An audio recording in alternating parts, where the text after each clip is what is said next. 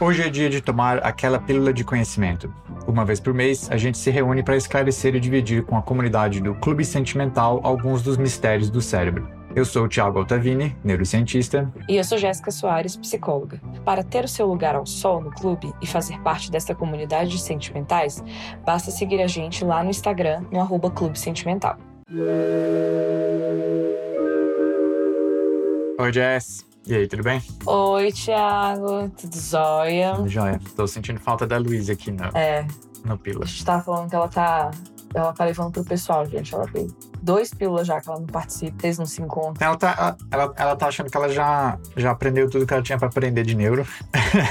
não precisa mais vir aqui. Tá de boa já. Ou ela só tá É. topando só ouvir o, o episódio também, sem ter que necessariamente participar, Não, tô engajar. Eu sei, eu tenho certeza que ela, que ela sente falta e muita saudade. Tem, tem demais. Ela ama que pílulas, que isso. Ela tá, tá de férias agora, ouvinte. A Luísa tá de férias. mere- tá merecidas, né, gente? Todo mundo merece umas férias. Eu tirei as minhas, agora ela tirou as dela. E é isso. Vamos que vamos. E você, você voltou de férias, mas faz um tempo já, né? Já, eu voltei em set- início de setembro. E você tinha viajado nas suas férias. 20 dias. A Lu vai, viajou também. Vai ficar esse tempo viajando. E como que você decidiu pra onde que você ia viajar? Ah! É, por causa da. A gente queria levar a Helena em- na Disney de Paris. Ah, Aí, por causa disso, a gente fez o roteiro todo em volta. de, de adaptar pra ela, assim, uma viagem que, que, a- que fosse compatível com as necessidades dela e tal. É, acabou que não ficou tão compatível. Acabou que a única coisa compatível foi basicamente a Disney. Mas a gente é, foi pras bandas de lá pra poder fazer isso. Você, você se considera uma pessoa é, bem decidida, assim, que se decide Uhum. rápido ou, ou indecisa? Não, super decidida. Inclusive, indecisão me irrita bastante. Desculpe os librianos aí de plantão, mas. Ah, eu sou super. Eu acho- A minha cabeça é que eu decido. Mas eu já sei do que, que a gente vai falar aqui, então eu vou me. Não vou me adiantar, entendeu? Vou segurar minha ondinha Tá bom, aqui. tá bom. E você, vocês consideram Pois é, vamos- decidido?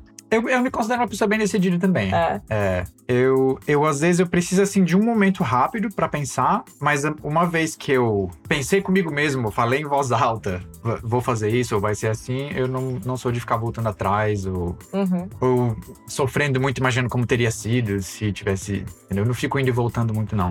É, inclusive, falar que eu tava. Outro dia eu tava. É, como fala, tava escutando alguns episódios do clube que eu tinha deixado pra trás. E eu vi o de introvertidos, e eu acho que eu concordo Eu ia te com a você classificação. concordava. Você falou assim agora, eu, eu pego um momentinho antes de falar, que é o contido, né? De tipo, não chega a ser É. reservado, mas é o contido. Tipo, não, deixa eu ponderar isso aqui antes de eu falar. Você Eu achei uma descrição muito boa. Eu não, é, eu não sou muito impulsivo, não falo muito.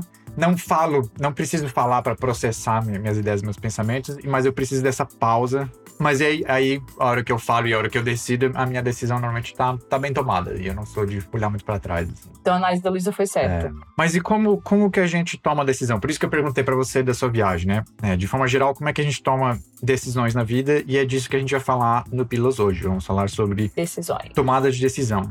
Uhum.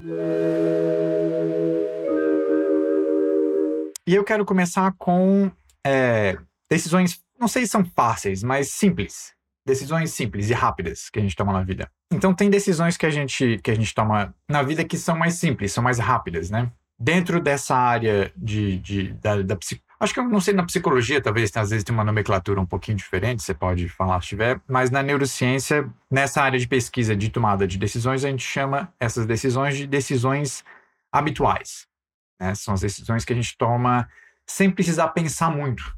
E que normalmente elas estão ligadas a algum tipo de decisão que a gente já precisou tomar muitas vezes na vida. Então a gente não precisa mais ficar pesando muito as variáveis. Alguns exemplos são de, por exemplo, quando você vai no supermercado e tem alguma marca que você prefere e você sempre compra aquela, a hora que você vai passando no, no corredor do supermercado, às vezes você nem presta muita atenção no preço. Não olha o preço, você não pensa em qualidade, quantidade, você já sabe que aquilo que você quer, pega e põe no carrinho. Não, não leva muito tempo. É, o caminho que você faz na rua para ir para o trabalho, para ir a escola, se você está caminhando ou dirigindo, é, tomar uma xícara de café todo dia de manhã, é, são, são coisas que a gente faz sem pensar, são né, decisões rotineiras. uma importante aqui também, que tenho certeza que os ouvintes vão se reconhecer, é de ouvir o Clube Sentimental toda terça-feira de manhã. Exatamente. Não precisa nem pensar. É, e tem um, tem um neurotransmissor que é muito importante na formação desses, desses hábitos, dessas decisões habituais, do qual a gente já falou aqui no clube antes, que é a dopamina. A gente já fez um, um episódio es específico só sobre dopamina, então às vezes vale a pena dar uma ouvida lá de novo, ou se você não ouviu ainda, ouvir do, esse episódio de dopamina depois. É, que a gente vai ver aqui que a gente falou no, no, outro episódio, quando a gente falou sobre dopamina, da dopamina está ligada a atos que trazem prazer para gente, mas a dopamina não é um neurotransmissor que está ligado com a sensação de prazer, é, com a, o prazer da recompensa em si. A dopamina está muito ligada com a expectativa da recompensa.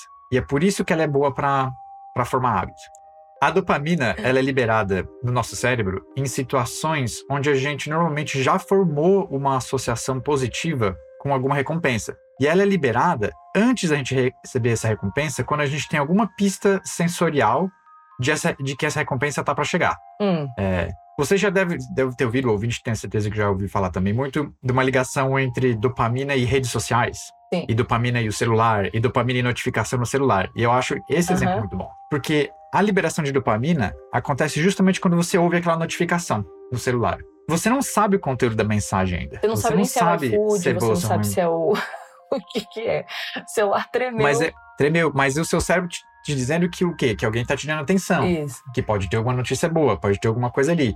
Depois de ler a mensagem, que você vai ter a sensação de prazer ou não, que você vai ter aquela recompensa uhum. ou não.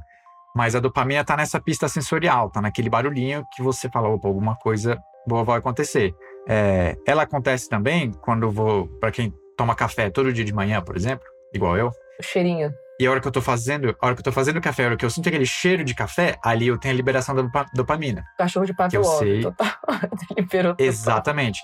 O, o Pavlov, eu, ele não tinha na época tecnologia para medir os níveis de dopamina no cachorro, mas tenho certeza que é isso que ele encontrar. A dopamina sendo liberada na hora que ele acendia a luz, Uhum. não na hora que ele dava a, a carne pro cachorro. Não é a hora que o cachorro tava comendo, Uhum. é a hora que acendia a luz. É, o que acontece então é, antes da gente ter essa associação, se você tem uma recompensa, digamos assim, surpresa, que você não estava esperando, você vai ter essa liberação de dopamina no momento da recompensa. Quando aquilo se torna rotineiro, você passa a ter a liberação de dopamina mais cedo, quando vem essa pista sensorial. E quando acontece, quando você tem a pista sensorial e não recebe a recompensa que você esperava receber, a gente tem uma diminuição do nível basal de dopamina no cérebro. Hum, E isso tá ligado a uma sensação, uma leve sensação de tristeza, sim. de decepção, de frustração. Exatamente. Esse, esse processo é, tem um nome que a gente chama, chama de. Eu estou fazendo uma tradução meio livre aqui, mas a gente chama de erro de previsão de recompensa, que é um sistema que existe no cérebro para ajudar a gente a prever, baseado em decisões anteriores que a gente foi tomando repetida, prever qual é a melhor decisão a tomar e quais são as decisões que a gente tomou antes que levavam, levaram a gente a ter alguma recompensa. Então, esse sistema da dopamina funciona muito bem assim. E ele vai sendo atualizado. Conforme você recebe a recompensa Ou e não. aquela associação aham. vai sendo firmada, você recebe a dopamina mais cedo. E se você não re- recebe a recompensa que você esperava e a dopamina, o nível de dopamina diminui, diminui, aí esse- essa associação vai enfraquecendo. Você sabe que você está explicando o que a gente falou no episódio passado de. No passado não, no antes dele.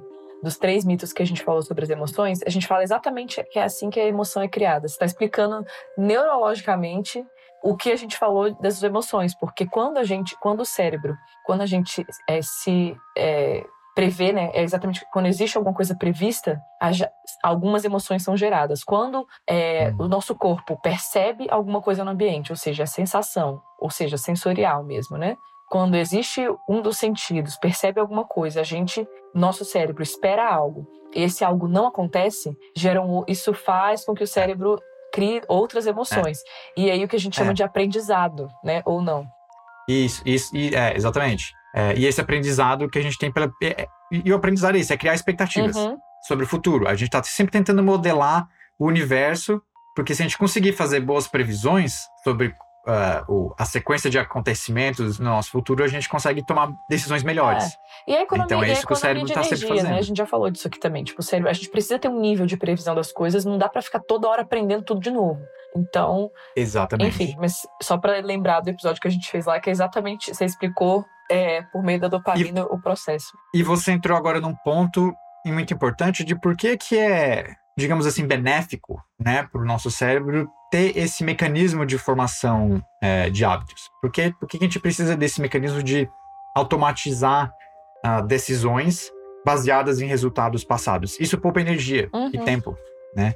Imagina se cada vez que você vai de casa, você tivesse que fazer todo o cálculo e uma deliberação de qual é o melhor caminho para pegar para chegar onde você quer.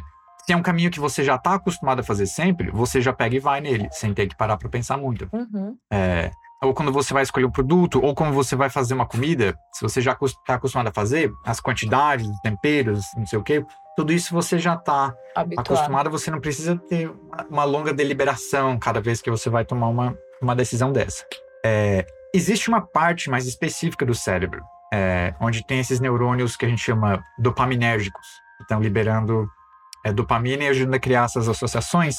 E essa região fica onde a gente chama são os gânglios da base, ou gânglios basais, uhum. uma parte bem central no meio do cérebro, assim. É uma região subcortical e central do cérebro, que gânglios da base é um conjunto de núcleos. Aí envolve principalmente o corpo estriado, que é uma parte dos gânglios da base. Então lá a gente tem esses neurônios que quando a gente tem essa recompensa surpresa ou a previsão de uma recompensa, eles vão liberar é, dopamina. dopamina. Uhum. O interessante é que nos gânglios da base também existe uma função importante de controle motor do corpo humano. E existe uma doença degenerativa onde esses neurônios começam a morrer e a gente tem problema motor, que é o Parkinson. Uhum. E aí isso, isso levanta uma pergunta interessante de se as pessoas, os pacientes com Parkinson, têm então essa previsibilidade, né? Exatamente. Eles têm algum problema ou algum sintoma diferente da população em geral de pessoas saudáveis na questão de formação hum. E já foi feita pesquisa com isso. E descobriu-se que sim. Hum. Eles têm mais dificuldade em criar esses padrões é, de recompensa. Uhum. É, existe um, existe um, um, um, experimento que ficou famoso, eu, eu quero falar um pouquinho dele especificamente aqui, que era um experimento muito simples, onde imagina que eu vou colocar você na frente do, do computador e eu, eu vou mostrar alternadamente, de forma aleatória, ou um círculo amarelo ou um triângulo azul. E você tem que escolher se aquela é, digamos, a resposta certa. Digamos assim, eu não te dou mais nenhuma pista. É, e você tem que escolher se você escolhe aquele símbolo ou não para ganhar a recompensa. Quando você escolhe, e eu, eu coloco uma regra assim, que 70% das vezes é, que você escolher o triângulo azul, você vai ganhar a recompensa. Pode ser um ponto fictício, pode ser dinheiro, se você puder ser pago pela pesquisa. 70% no triângulo azul e 30% no círculo amarelo. A maioria das pessoas vai, vai detectar esse padrão muito rápido. Uhum. Depois de algumas tentativas, 10, 15 tentativas, a pessoa começa a perceber que vale a pena apostar mais no triângulo azul. Uhum. Os pacientes com Parkinson, eles, eles demoram mais para fazer associação e eles não. A performance deles não é tão boa nessa atividade, mesmo depois de treinar bastante. Mas depois que eles são, começam a ser tratados com a L-Dopa, que é um precursor de dopamina e o remédio típico para tratar Parkinson, que faz você por um tempo aumentar os níveis de dopamina nessas regiões do cérebro, nos gânglios basais, a performance deles nessa atividade volta a ser igual a de uma pessoa saudável. Uhum. Então, então é já isso. conseguiu se estabelecer aí alguma relação causal, uhum. de fato, entre é, a dopamina e a formação desses hábitos. Uhum, aprendizagem, né? E, e, mais que aprendizagem, é, é, isso virar um hábito, né? Não, você não ter que ficar reaprendendo toda hora, isso ser é, mais automático. É, é, uma, é, uma, é, é, uma aprendizagem de uma forma, mas não é aprender alguma coisa que você vai depois falar a respeito. É uhum. É mais uma automatização do seu corpo, né? Sim. né? Na hora de tomar decisões rápidas. É. Mas essa é a decisão. São as então as decisões habituais. Mas as decisões que a gente reflete mais e que deixam a gente mais angustiados, digamos assim, são as que a gente chama de decisões deliberativas. A gente tem que ponderar as coisas para decidir. Tem que ponderar. Você tem que pensar, refletir, ainda que seja por um breve momento. E, muito importante para as decisões deliberativas, a gente sempre busca é, acumular evidência. Uhum. A gente quer informação para poder fazer uma tomar a melhor decisão possível, né? Que a gente puder. É, eu vou separar as decisões deliberativas, então, em dois subgrupos. A decisão deliberativa perceptual. Que é, sens... não- que é mais não tenho. sensorial, que é tipo, que é de percepção. Tem a É. ver com percepção, sentidos. Então, então a gente tem dois tipos. A gente tem uma perceptual e tem uma outra que é mais baseada na memória. A perceptual, esse acúmulo de evidência vai acontecer, como você acabou de falar, pelos sistemas sensoriais. Então, um exemplo muito simples é quando você vai atravessar a rua, né? Você tem que fazer ali uma ponderação, uma deliberação. A rua não é igual todo dia, então você não, Isso. não dá para formar um hábito Aham. de simplesmente atravessar a rua, porque tem dia que vai ter carro vindo e outro dia não.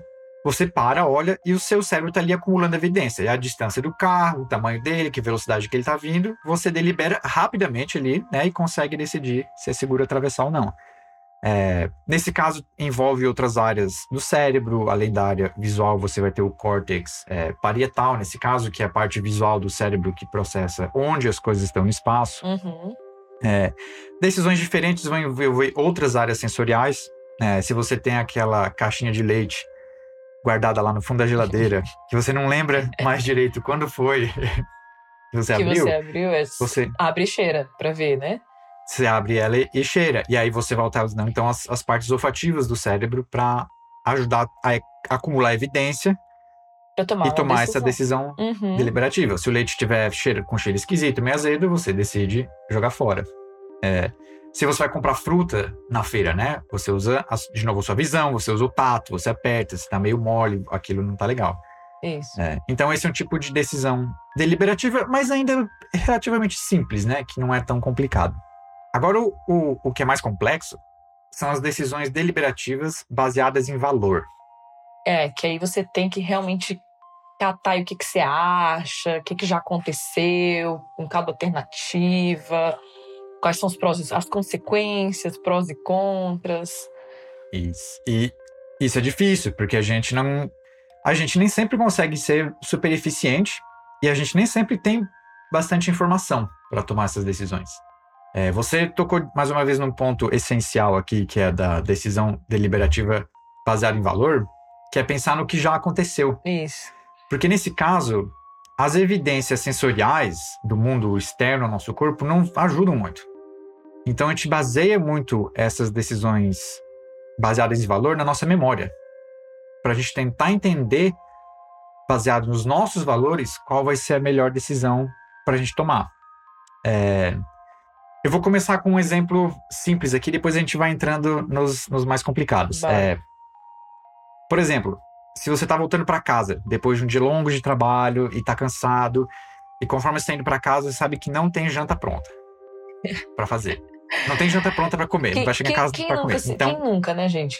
Quem quase sempre. mas mas tem os ingredientes. Então você pode chegar em casa e cozinhar, só que isso vai levar um tempo, você já tá cansado, tá chateado, às vezes brigou com alguém, ou foi um dia ruim. Então nesse caminho para casa você começa a ponderar. Eu chego em casa E e cozinha. uso meus ingredientes e faço uma janta e cozinho para comer.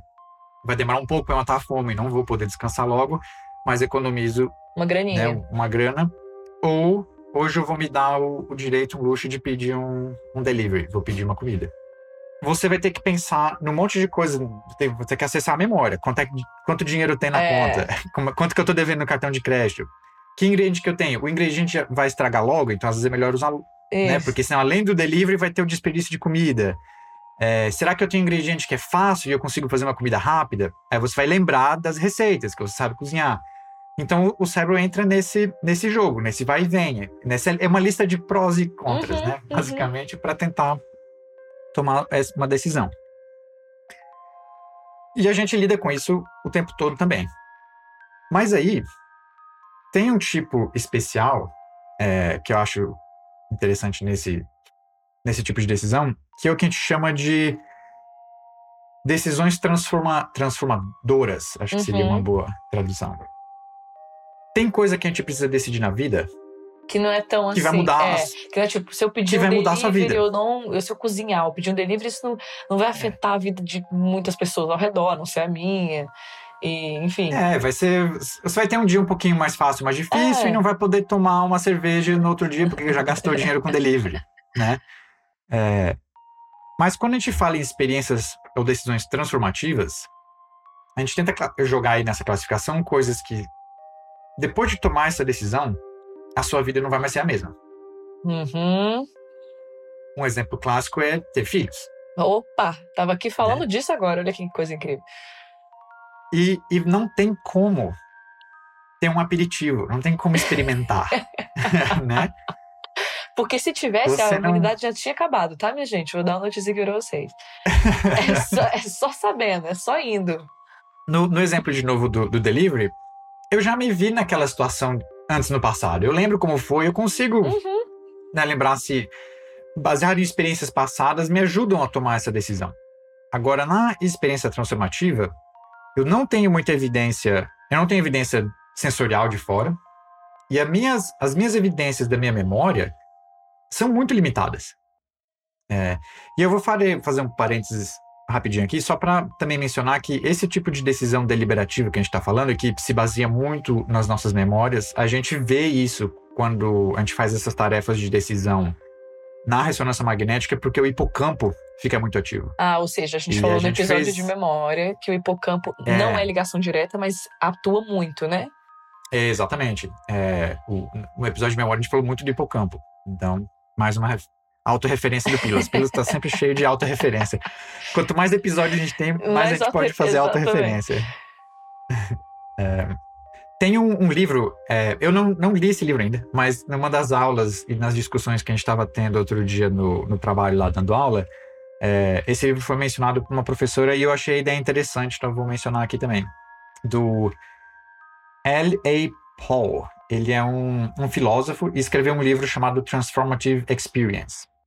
É, e um dos exemplos, e aparentemente um exemplo que ele discorre muito no livro também, para falar sobre esse tipo de decisão é, transformativa, é a questão de se você escolheria se tornar um vampiro ou não, se você tivesse a chance.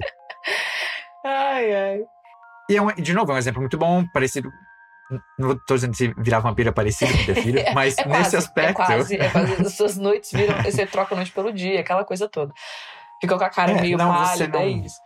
É, vou, é, você não tem, não tem, né, como voltar atrás, a sua vida não vai mais ser a mesma, a sua rotina vai mudar, e você tem muito pouca informação para saber se aquilo, se você vai ser feliz com aquilo, se você vai gostar ou não, se aquilo vai ser bom para você, como você vai lidar com aquilo depois daquela decisão.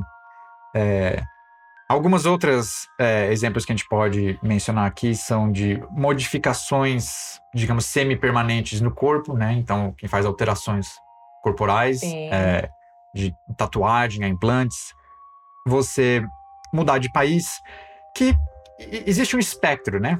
Sim, então, mudar sim. de país, por exemplo, não tá você pode para, dizer, ah, você pode voltar. Para, é, tipo, mas são decisões é. grandes, é isso que a gente quer dizer. Né? Grandes, é, que você vai gastar muito tempo, muita energia, muitos recursos. Então, se você decide mudar de país, não é uma coisa que você vai passar duas, três semanas Existe, no país novo é. e falar assim, ah, não gostei, vai voltar. Exato. É, se casar também, né? Exato. É claro, você pode se separar, mas ainda assim eu considero pelo menos uma experiência transformativa, porque não é uma coisa que você decide o que você se desfaz facilmente, e mesmo que você se separe, eu iria argumentar que aquilo ainda assim te mudou. Com certeza. De forma substancial pro resto da vida. E, e voltando a falar agora do, do hipocampo, também existe é, pesquisa. A gente falou no, no episódio passado, que foi de memória, a gente falou do paciente, do paciente HM, uhum. que, que, ficou muito famoso no, na, na, na, área de pesquisa de memória e na neurociência em geral, porque ele tinha. Ele foram, foi removido o hipocampo dele. É, existem ainda hoje é, pacientes que têm lesões no hipocampo por motivos diferentes. É, pessoa pode sofrer um acidente, um trauma, alguma coisa assim. Um, aparentemente, um dos casos mais comuns que ainda levam as pessoas a terem uma, uma lesão tão, bem específica no hipocampo é falta de oxigênio. É, hum. Então, imagino que isso pode acontecer no ambiente hospitalar, mas também com, com montanhistas, pessoas que vão escalar. Ah, que aí muda. E passam muito tempo uhum. em altitude, onde tem menos oxigênio, o ar é mais rarefeito, e a pessoa às vezes fica exposta por muito tempo, o organismo não reage bem àquilo. E existem casos de pessoas que voltam com lesão no hipocampo, porque o hipocampo tem uma demanda um pouco mais alta de oxigênio que o resto do cérebro. Hum. Então, às vezes, ele acaba sendo lesionado primeiro. É, enfim, por que, que eu estou falando disso? Esses pacientes foram testados é, na capacidade deles de tomar decisão, de tomar essas decisões Deliberativo. deliberativas, baseadas em valor.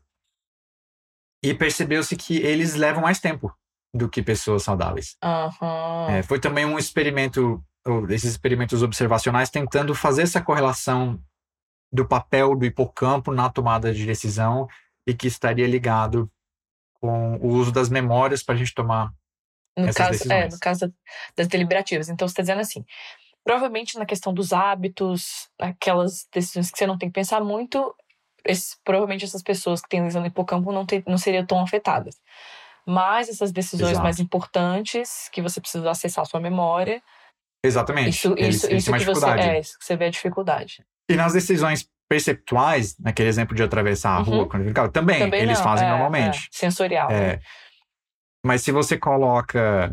é, um exemplo que a gente vê bastante também, se você coloca dois tipos de chocolate que a pessoa gosta muito, de forma muito parecida, e tem dificuldade de escolher entre um ou outro, a pessoa demora mais do que uma pessoa sem a lesão, que é uma pessoa Uhum. saudável para tomar essas decisões. É, e o, quando, quando a gente entra é, nessa, nessa área de estudo de tomada de decisão e nessa parte de decisão deliberativa, a gente vê então que as memórias, uma, uma reflexão interessante aqui, as memórias elas influenciam muito as decisões que a gente vai tomar para o futuro. E se o ouvinte já ouviu o nosso episódio de memórias e um mais antigo, que é o Pílulas número 20, um pouco mais antigo, sobre memórias falsas, Aí que o bicho aí você vai pega. ver que você começa a questionar Será que eu tô se- tomando as decisões certas? Certas no sentido. As memórias que eu tô usando para tomar as decisões são memórias reais, do mundo real, ou Isso. são memórias que eu criei ao longo do tempo, né? Ou que, sei lá, foram implantadas na minha cabeça. se- exatamente. Se a gente já tem dificuldade de tomar decisão às vezes, porque o valor das escolhas é muito parecido e a gente não consegue Ponderar. demora Uhum. para fazer essa ponderação. Imagina agora que as nossas memórias não são tão confiáveis assim como arquivo. Ih, gente, aí o Libriano se mata. Aí agora a pessoa só não se mata, não sabe onde cai morto, que não sabe decidir. Ai, Jesus Cristo. Eu não li, eu não li nada especificamente sobre isso, é, mas fico imaginando se, se também se a gente fizer algum tipo de pesquisa com pessoas que têm dificuldade de tomar decisão, e aí a gente olhar a me- memória dessas pessoas, se elas têm mais dificuldade de, de lembrar das coisas também. É verdade, é verdade. Porque o, o, o estudo que eu, que eu citei antes, ele foi o contrário, né? Pegaram pessoas que têm problema de memória Isso, e aí e viram que elas têm dificuldade de problema de tomar tomar decisão. decisão. Ver se o caminho inverso seria real. Nossa, boa ideia. É, se a gente classificar essas pessoas pela velocidade que elas tomam decisão primeiro e aí depois testar a memória delas. É porque, na verdade, a gente acha que toma decisão porque a gente, tipo assim, a nossa primeira pergunta aqui que a gente fez um pro outro. Você se acha uma pessoa decidida? Eu me acho uma pessoa decidida, você se acha uma pessoa decidida. Agora, por quê? Por que será que a gente toma rápido decisão? A gente, você já fez essa pergunta? Por que será que eu decido rápido?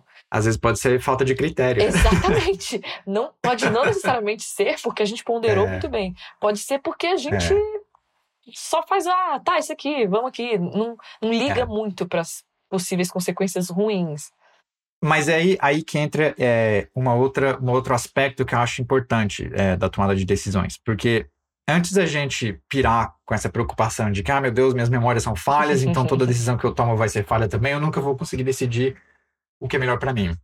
A gente não funciona igual um computador, né? Então a gente não, não é que, que o nosso cérebro pega de forma matematicamente, matemática, vai pegar cada detalhe, cada informação da minha memória e calcular para ver qual é a melhor decisão. Tem um outro aspecto é, da memória que não é só a informação seca, pura, né, feita uma, uma enciclopédia, assim. Sim, não é só o fato, mas é a, né? mas é a memória do, do seu sentimento. É, exatamente. Como você se sentiu com situa- numa situação parecida, né? Então, mesmo que a gente não tenha os fatos, a cor da camisa que o garçom no restaurante que eu fui, que eu gostei, usou, ou, ou, entendeu? Mesmo que a gente não tenha esses detalhes, a gente não precisa deles às vezes. Porque a memória da emoção ou do sentimento que você teve num lugar ou numa situação vão te ajudar Isso. a tomar essa decisão. Uhum.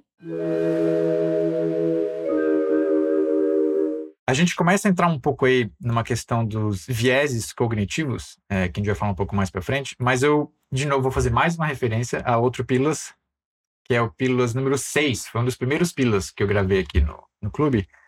sobre a natureza dos sentimentos.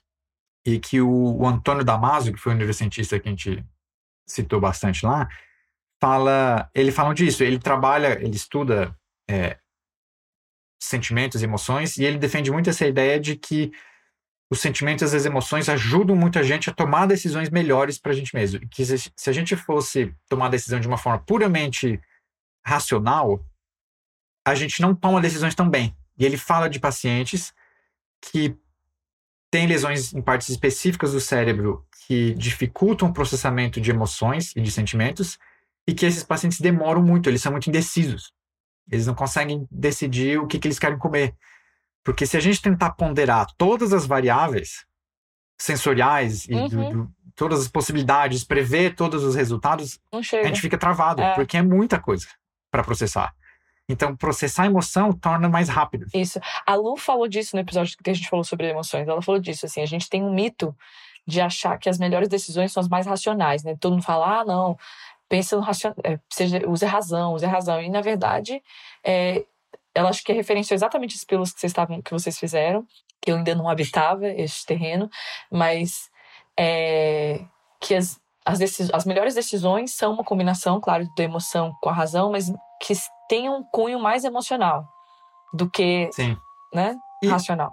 E, e- e quanto mais eu, eu, eu- Conforme eu vou lendo sobre é, emoções e sentimentos e tomada de decisão e memória, me, me parece até um pouco in- ingênuo ou superficial a gente até pensar nessa dualidade entre razão e E emoção. que Essa dualidade uma forma existe. de você ser completamente racional, que é impossível. É. É, então, é, é, eu, eu, eu acho que a gente tem que começar a se desfazer dessa noção de, de decisão racional e Uhum, irracional. Ah, uhum. decisão emotiva e decisão racional. Decisão é decisão, e envolve sempre uma mistura Isso. dessas coisas, de sentimento, de razão, de lembrança de fatos e datas e coisas específicas também. Tudo isso se mistura para a gente tomar é, decisões. E, e eu digo isso porque acho que já existiu culturalmente, né, ao longo de, de décadas, é, talvez séculos até, uma uma uma colocação de, de valor do racionalismo como sendo superior, Isso, isso. É. como sendo melhor.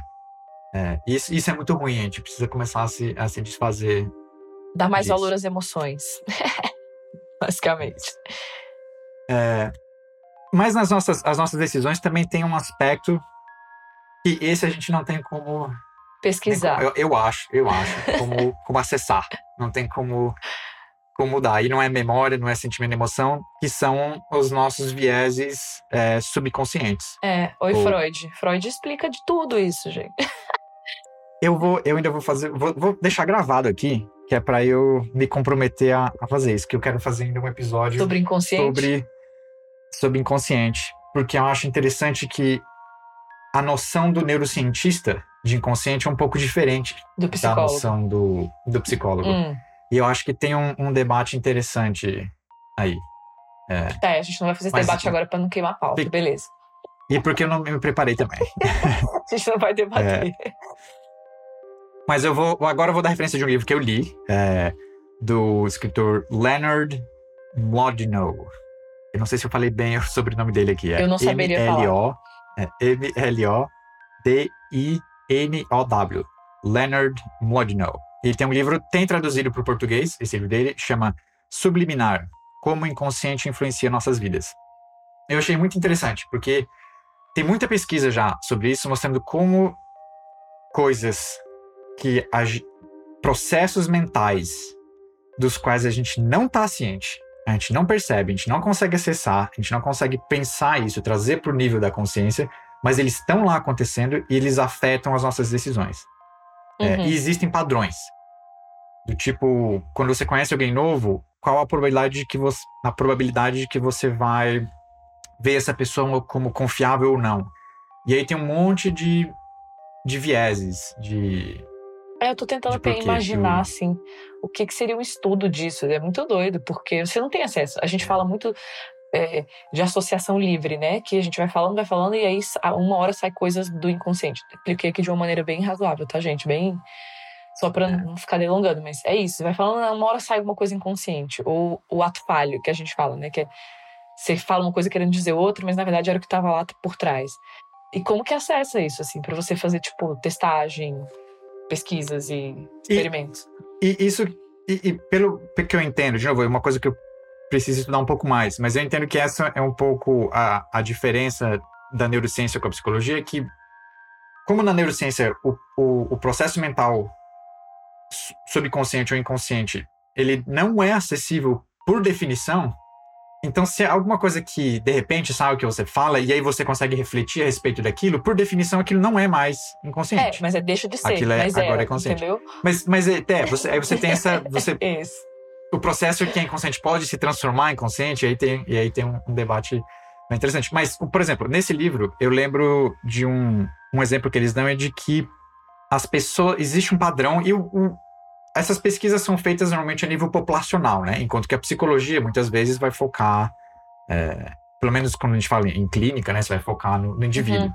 A nível populacional, existem alguns padrões de pessoas, por exemplo, terem uma probabilidade maior de se envolver num relacionamento romântico com pessoas que têm um nome parecido com o delas. Nossa! E, e, aí ele explica, ele dá os detalhes, porque o, o que, que, é um nome parecido, um nome diferente, tem a, questão uhum. linguística de como de fazer essas definições, né, de forma rígida, mas, mas eles fazem. E, e é um padrão. E, e, tem coisas também, de, que eu falei antes, de é, você conhecer alguém novo, se você vai confiar nessa pessoa, você tende a confiar mais ou confiar menos. É, aquele. É, como a gente fala? Como fala em português? Gut feeling. É instinto? É um, é um instinto, né? Aquela coisa que Não, você já sente. Sei, intuição, intuição, nas, intuição. Intuição, é, intuição. Tem muito. Tem muito inconsciente nisso que a gente chama de intuição. Ah, fui com a cara daquela uhum, pessoa. Uhum. Por quê? Existem padrões. Quando a gente procura esses padrões de aparência, a pessoa tem uma aparência parecida com você, ou tem alguma coisa no jeito que ela se veste, ou tem. E que a gente não tá. Acessando Nem sempre está ciente. Uhum. É, uma outra área que estuda esses vieses, é, e que normalmente são inconscientes também sobre tomada de decisão, é uma área chamada de neuroeconomia, ou economia comportamental, eu acho que também quer chamada. É uma intersecção bem interessante entre neurociência, economia e psicologia, onde os pesquisadores dessa área tentam entender como que as pessoas tomam decisões econômicas, de, de gerenciar recursos, apostas, quem que elas vão confiar, essas coisas. Aposta, investimento, é, o que vai comprar, o que, que não vai, o que, como que você vai investir, para quem que você as, confia em dar os seus recursos, de quem que você espera receber. Uhum. E tem alguns, alguns vieses interessantes também. Tem uma que é, eu não vi, eu não sei bem a, a, se tem alguma tradução para o português melhor, assim, que as pessoas já usam. Aversão, em inglês eles chamam de loss aversion, que seria aversão à perda. Uhum. É, provavelmente aversão à perda, é uma boa tradução. É, que esse, esse é, um, é, um, é, um, é um efeito já bem determinado, que a gente, o ser humano, tem mais medo de perder do que vontade de ganhar. É isso aí. É isso aí mesmo. E tem um estudo clássico que eles fazem com, com, com esse jogo, onde se você oferece para pessoa, digamos que eu te dou cinco reais e fala, nós vamos fazer um jogo agora. É, tipo, jogar uma moeda, cara ou coroa. Qualquer jogo que tenha 50% de chance de ganhar, 50% de perder. Você tem cinco reais. Nós vamos jogar. E você vai apostar em alguma coisa, eu vou jogar. Se você ganhar, você ganha 1,50. Se você perder, você perde 1. Uhum. Quando esse jogo é proposto, e claro que aí a linguagem é muito importante em como você explica o jogo, mas quando esse jogo é proposto e de forma é, consistente, usando sempre a mesma linguagem em situações diferentes, a maioria das pessoas escolhe não jogar, dada a opção. Sendo que isso não faz sentido se a gente você, pensar se matematicamente. Ganhar, você, é, se você ganhar, você ganha mais do que perde. E a, a chance é 50-50. Então, uhum. no longo prazo, você sempre vai. Você acumularia riqueza. Mas mas para a pessoa aceitar jogar esse jogo, a recompensa tem que ser bem maior do que a perda. Eu não lembro os números, eu não sei se é exatamente 1 e 1,50, alguma coisa assim, mas mesmo que fosse 1 real e 1,10 se você ganhar. Sim. E 1 real se você perder. Ainda assim valeria a pena, mas você tem que colocar essa distância maior, ela tem que passar um certo limite para a pessoa aceitar jogar. Entendi. O... E, esse, e esse, esse efeito eles chamaram de aversão à perda. A gente tem mais medo de, de perder ou ganhar. Então a, a vantagem tem que ser bem maior do que o prejuízo para eu me arriscar a perder num jogo uhum. de 50%. É... Parecido com, com isso também, tem um negócio que eles chamam de jogo do ultimato, onde a proposta é mais ou menos assim. E, e aí, gente, no, na, na, no meio acadêmico existem, né, eles ficam brincando de fazer variações desses jogos justamente para tentar entender os efeitos. O jogo do Ultimato, imagina que você está numa praça, sentado num banco, e tem um estranho sentado num banco próximo.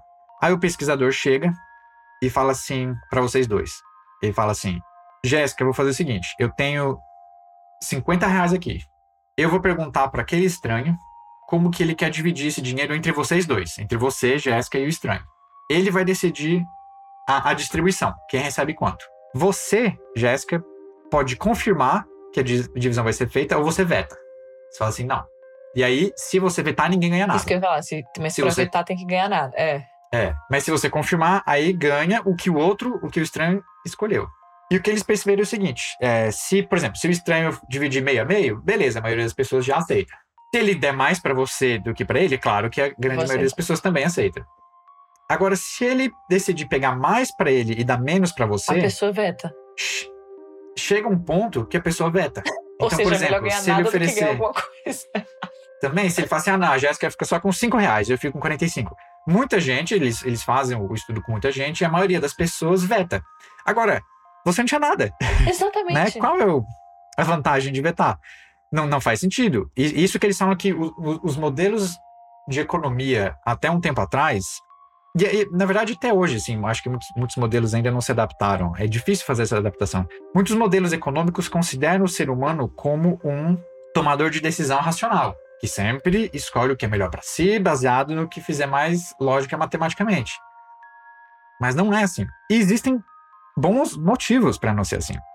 Nesse jogo do Ultimato, por exemplo, as especulações que ainda não foram testadas, a gente não tem né, dados, são hipóteses que estão sendo testadas ainda, é, é de que se você pensar no ambiente onde a gente evoluiu e na vida em grupo, esse estranho que está propondo uma separação, uma divisão desvantajosa para você, você vai continuar interagindo com essa pessoa depois. Então você não pode deixar ninguém se aproveitar de você. É, é isso. E você não pode parecer fraco. Se você abre precedente hoje para sair em desvantagem, você pode criar um problema para você depois. E aí que eu digo que essa separação da decisão racional e irracional, nossa, mas isso é irracional, você não tinha nada e agora, né, você não é tão irracional é. assim. É porque depende da variação de outras uma... coisas que você ponderou. Do tipo, cara, hum. se eu aceitar aqui esse negocinho e saber que ele vai sair com mais e aceitar isso, eu vou demonstrar uma fraqueza de repente. Exatamente. É. é... Então, não, é, então, não é só a matemática, chama... né? Exatamente. Ou pelo menos assim, a matemática ela é mais complicada do que a gente imaginava. Uhum. Existem muitas variáveis que podem levar a gente a tomar uma decisão que, no curto prazo e num recorte do momento, parece desvantajosa, mas que dentro de um, um contexto. De um, é, contexto mais complexo que a gente ainda não entende Isso. muito bem, pode fazer mais sentido. É, é aquela história que a gente sempre fala, é. a gente não sabe os motivos da pessoa, a gente olha na a gente olha alguma coisa que a pessoa fez e fica, meu Deus, não é, é. possível, isso foi muito bom. Aí você pensa, não, vou... e a gente sempre pensa, não, a gente não sabe os reais motivos dela e tal. Passa por aí, da gente olhar para uma coisa muito raso, né, preto no branco, e saber que as decisões vão muito além do que aquele cálculo custo-benefício ali do que a gente enxerga. E que às vezes a gente não sabe nem os nossos motivos. Exato. Esse, que é, o, esse que é o lance. esse que é aí que mora o problema. Onde que eu li, acho que é uma, uma citação do livro Dune, Duna, uhum. eu, eu, eu vi outro dia, que falava alguma coisa assim, que... Eu não vou lembrar a citação exatamente, mas falava alguma coisa tipo assim, que você achar que você entende os motivos para você tomar as decisões que você toma é muito perigoso, porque você vai conseguir se justificar de terríveis atrocidades. Ah. Era uma situação meio dramática, assim, mas que eu achei interessante. Se você acha que você entende os seus motivos, isso pode ser uma coisa perigosa, porque te leva a justificar Exatamente. coisas terríveis que você pode vir a fazer. Aí, out.